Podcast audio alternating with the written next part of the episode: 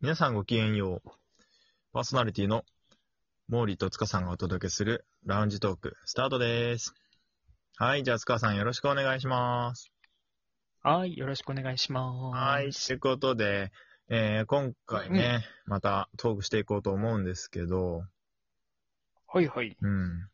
実は塚さん、話したいテーマがあるって聞いたんですけど、ああ、そうそう。こないだね、ちょっとあの、行きつけのね、あの、カフェのイベントで、手相の先生が来たのよね。ほうほう、カフェにね。うん。そうそうそうそうそう。で、あの、予約制で月に1回やってるんだけど、うん。たまたまあのキャンセルが出て、あの、たまたまフラッと行った時に、あの、キャンセル出ちゃったから代わりにどうですかって言われて、受けたんだよね。なるほどね。うん。で、あのーそれで、まあ、いろいろ手相を見てもらって、最後ちょっとね、あのー恋愛の相談をしたわけですよ。はいはい。うん。まあ、あの、白状するとね、あのー俺は今まで、あのー恋人ができたことがなくて、なかなかね、あのーすでに相手がいたりとか、あのー頑張ったけど、実らなかったりとかっていう感じで今まで来ちゃったから、うーん。そうそうそう。どうなんですかってちょっと聞いてみたわけよ。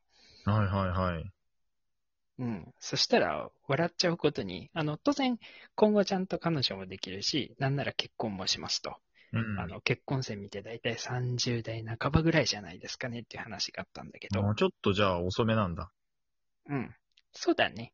まあまあ、男性なら特別ね、遅いわけじゃないんだけど。うーん。で、うん、あのー恋愛はね、えー今まで何度もチャンスが実はありましたと。うん。うん。で、あの、その先生、手相以外にもいろいろ占えるんだけど、うん。あの、調べてみると、あの、俺のことを気にしてくれてる子っていうのは大概、あの、前には出てこなくて、後ろからこう、こっそり覗いてるような子で、結構控えめな子が多いと。ええうん。だから、あの、おそらく、あの、気がつかずに、そのままスルーしてきちゃってるっていう風に言われまして。うーん。うん。だから、あ、自分が気がつかなかっただけなのねっていう感じでさ、うーん。笑っちゃったわけですよ。えー、じゃあ実は気づいてないだけで、そういう可能性はあった。そう。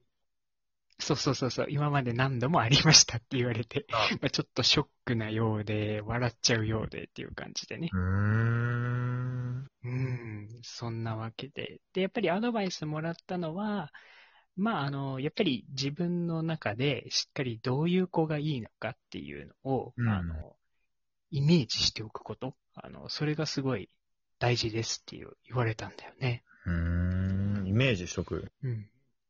そうそうそうそうそう。まあ、ね、自分はどういう相手とこう、付き合ったり、まあ、あとはもうその先ね、結婚する相手もそうなんだろうけど、自分の中でしっかりね、固めておくっていうことが大事みたいなんだよね。うーん。じゃあちゃんと見つけてあげるために、うん、まあイメージしときなさいよっていう助言だったわけだ。うん、うん。そうそうそう。だから、それについてね、今回ちょっとトークしてみるのはどうかなと思って。おお、前置きだいぶ長いね。そうそうそう、前置きだいぶ長くなっちゃったけどね。まあ、こういういきさつがあったわけで。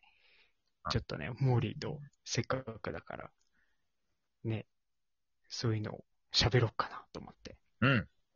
いいね。じゃあ、どんな女子が今後、彼女候補になるのかっていう、うん。あ、まあ、ね。気軽にこう、気楽に聞けるうんうんうんうん恋愛トークっ。て感じでそうだいねき。ましょうか。おーい。よろしくお願いします。え、でも大体出てるんじゃないその、候補うのん。特徴っていうのが。うん。まあ、あの、実際その先生も、あの、まあ、こういう人ですって、あの、見えますっていうのでどういうこ教とえてくれはしたね。見える んだ。まあ、あの、うん。まあ、あの、見た目ね。見た目だけの、あの、要は、印象でこういう人ですっていうのを教えてくれたんだけどねうー。ん。まあ、その、塚さん的に彼女に求める要素ってさ、優先順位高いやつはどれ、そうだね。うーん、まあ、やっぱり、あのー人のことを、こう、思いやれる人っていうか、心配りができる人がいいかなって思うのね、一番は。うーん。学生時代に、あうん今までで、あ、この人好きだな、みたいな、思った感じっている、あのね、それがやっぱり学生時代とかと社会人、本当最初の1年目とかで好きになった子ってすっごいおとなしい子だったんだよね。おう見つけてるじゃん。うん。そう、ぜん全部共通しておとなしい子だったかなうん。興味のある子とかさ、あそう。あ、いいなと思う子。うんうんうんうん。そう、だから今はちょっと変わったよね。え、じゃあ派手めな女の子が好きなのではないんだけど、もうちょっとこう、ね、明るく、あのー笑顔が素敵な子がいいなとは思うけどね。だおとなしい子っていう面では、ちょっとす、それではなくなったなっていう気はする。うーん。あ、そうん。うん。う。うーん。え、見た目から好きになるのか、うんその、うん。話したりとかする雰囲気とかで好きになるのか、その辺はどうよ、うん。そうだね。まあ、もちろん見た目はね、結構強い影響は受けるけど、それよりも話してみて、あの、どういった人柄なのかっていうのを感じてっていうパターンが多いね。うーん。芸能人で言うと誰、好きなタイプは。そうだね。女優さんだと、やっぱり、綾瀬はるかさんとかかな。 めっちゃ美人あげるじゃん。ちょっと、それよりもなんか、あの、喋ってる感じが、あの、明るくて面白くてっていう感じかな。うーん。もう多なん分か、作り上げてない感じの。 日本中の4000人ぐらいの男性が好きだよ、きっと。そうだよね、綾瀬はるかさんってなるとね。うーん。まあ、そうだね。作ってない。まあ、だから、なんか素朴というか、なんか、素でいるのが素敵な人ってことだよね。そうだね、そういう感じかな。ううんん。、飾ったり、こう、ね、自分をこうピカピカに見せようと、ね、あ の、まあ、それが悪いとは言う言わないんだけど、あの、なるべくこうね、自分らしさが出て、あの、ね、明るさがこう、ポッと出るような感じの人がいいなって思うね。うーん。そうか。うん。うーん。うん、彼女できたら何したいそうだね。うん。やっぱり、行きたいところはいっぱいあるね。なるほど。どこ行きたい水族館とか、うん、まあ、ディズニーも一緒に行きたいよね。うん。うーん。うん、あと、やっぱり季節のさ、いろいろ、あの、紅葉だとか、桜だとか、アジサイと か、ひまわりとか、うん、そういうのをこう見に行く、まあ、ちょっとしたね、あのー散策みたいなのもうん一。緒にできたらなって思ったりするね。なるほどね。え、うん人生でモテ期ってあったモテ期ね、それが思い当たらないんだよね。その先生はいつモテ期ですみたいなの言ってくんないの言っとは言ってなかったね。スポットスポットで何回もあったっていう感じだったかな。え、じゃあモテ期ドスルーしたのうーん、よくわかんないんだよね。あ、じゃあ、気づかずに実はモテ期終了でしたみたいな。 そうそうそうそう。多分、まあおそらく、あの、バッとね、あの、時期が来て、そのままスルーしちゃって、また、あの、お楽しみに、みたいな感じだったのかひど い。意外とな。、ね意外とひどいじゃない。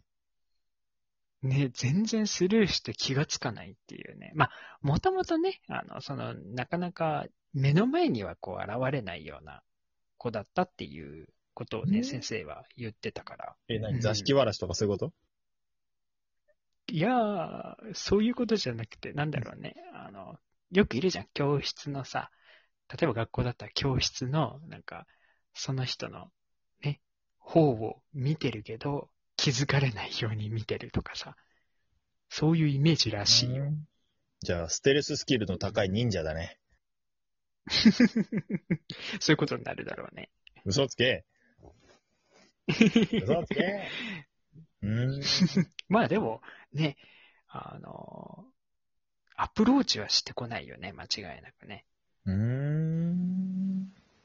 うん。そういう人ってどうやって恋に落ちるの、ね、わかんない。だか ら、いかに気づいてあげて、こっちからこう、声をかけてあげるっていう積極性が大事かっていうのをちょっと痛感したよね。ああ。